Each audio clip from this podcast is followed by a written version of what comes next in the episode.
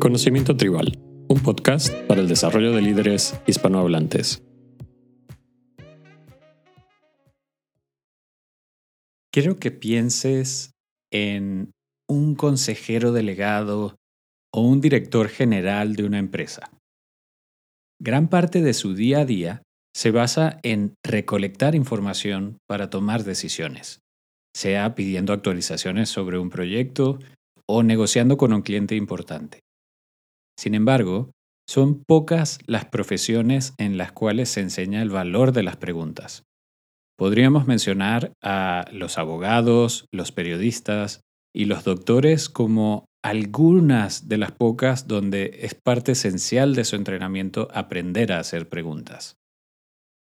Las preguntas son una herramienta clave para potenciar valor, sea el nuestro propio, el de un coachee, el de un equipo o incluso el de una empresa.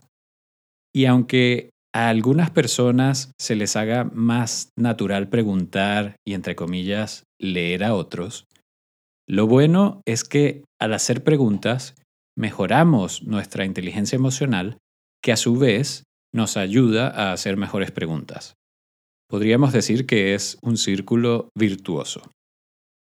Antes de entrar de lleno en algunas técnicas para hacer mejores preguntas, quiero hablarte sobre las cuatro etapas del conocimiento o del aprendizaje. Conocerlas te facilitará entender y hacerle entender a tu coachee el estado en el que se encuentra respecto a su evolución. Y además, te ayudará a ti mismo a ser autoconsciente sobre tu evolución propia. La primera etapa es la de la incompetencia inconsciente. En este estado, las personas no sabemos que no sabemos. Es decir, no sabemos hacer o entender algo y además no somos conscientes de este déficit. El segundo estado es el de la incompetencia consciente. Cuando pasamos a este estado, hemos reconocido nuestra incompetencia y el valor de eso que no sabíamos o no entendíamos. Aquí sabemos que no sabemos, y esto nos permite acelerar nuestro aprendizaje sobre el tema. El tercer estado o etapa es el de la competencia consciente. Como ya nos hemos puesto manos a la obra, hemos aprendido sobre eso que nos hacía falta, pero aún nos representa un gran esfuerzo aplicarlo. Aún no lo tenemos dominado al 100%. En este estado sabemos que sabemos. Y el último estado es el de la competencia inconsciente. Cuando llegamos aquí, hemos practicado tanto que la habilidad se ha convertido en algo natural para nosotros, lo cual nos permite dedicar más energía mental o incluso física a otras cosas que podemos no solo aplicar para nosotros mismos, sino incluso enseñar a otras personas. Antes de empezar a bombardear a nuestro coachee con preguntas, debemos buscar entender y más importante aún, que él o ella entienda en qué etapa del conocimiento se encuentra. Algunas personas tienen dificultades pasando de la primera a la segunda etapa. Inicialmente se les hace difícil superar sus imperfecciones, apartar sus miedos o salir de sus zonas de confort. Entonces, ¿cómo hacemos mejores preguntas?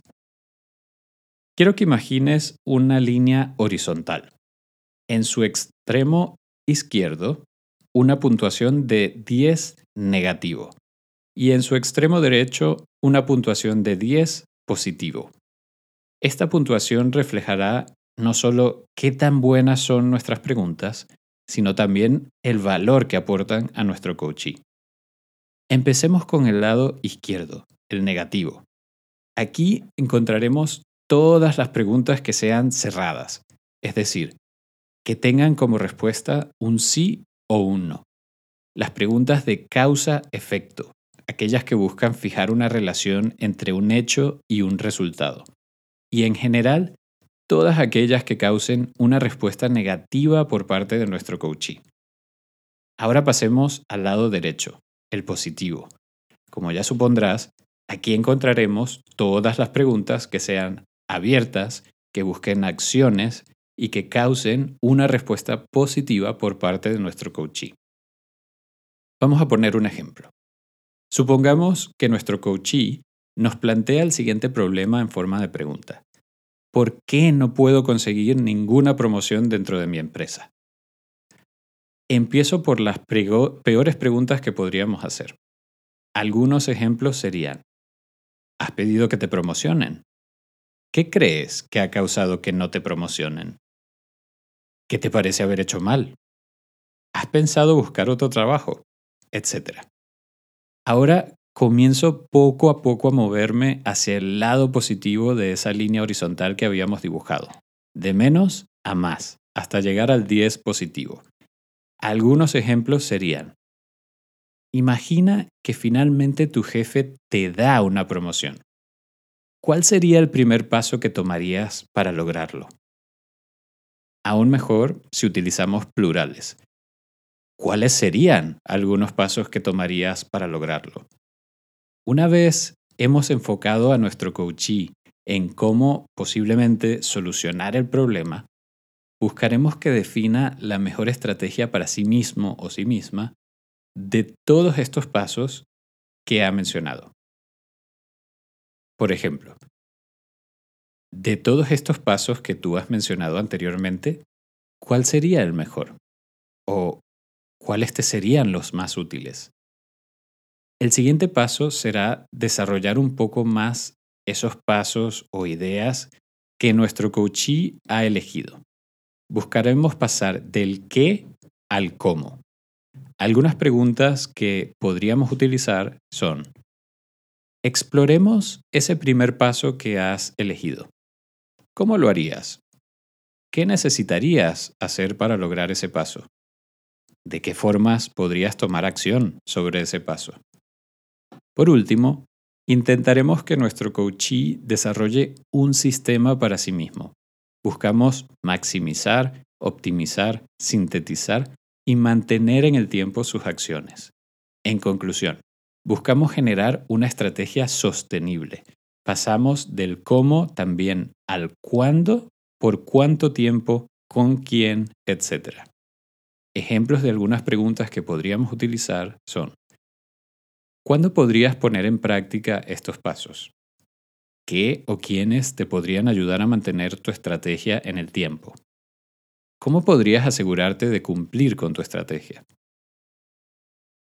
Hemos pasado de tener un cliente enfocado en su problema, las causas del problema, los imposibles y las frustraciones, a poco a poco tener un cliente enfocado a cómo potencialmente salir de esa solución y tener una estrategia sostenible que le permita obtener con éxito su objetivo, en este caso, una promoción laboral. Una de las mejores cosas del coaching es que podemos aplicar todas estas técnicas a nosotros mismos. Quiero que pienses en cómo o qué sueles preguntarte a ti mismo cuando tienes un reto. ¿Utilizas preguntas cerradas o abiertas? ¿Te enfocas en el problema o en la solución? ¿Buscas generar distintas ideas o te enfocas en una solución única? ¿Tienes un sistema que sea sostenible en el tiempo o sueles poner en marcha acciones que duran poco? Ahora que has entrado en un estado de incompetencia consciente, puedes empezar a trabajarte a ti mismo para obtener mejores resultados o simplemente hacerlo de una forma más rápida. Y si te ha parecido útil este episodio, suscríbete al canal y compártelo. Seguro que hay alguien más a quien también le pueda ayudar.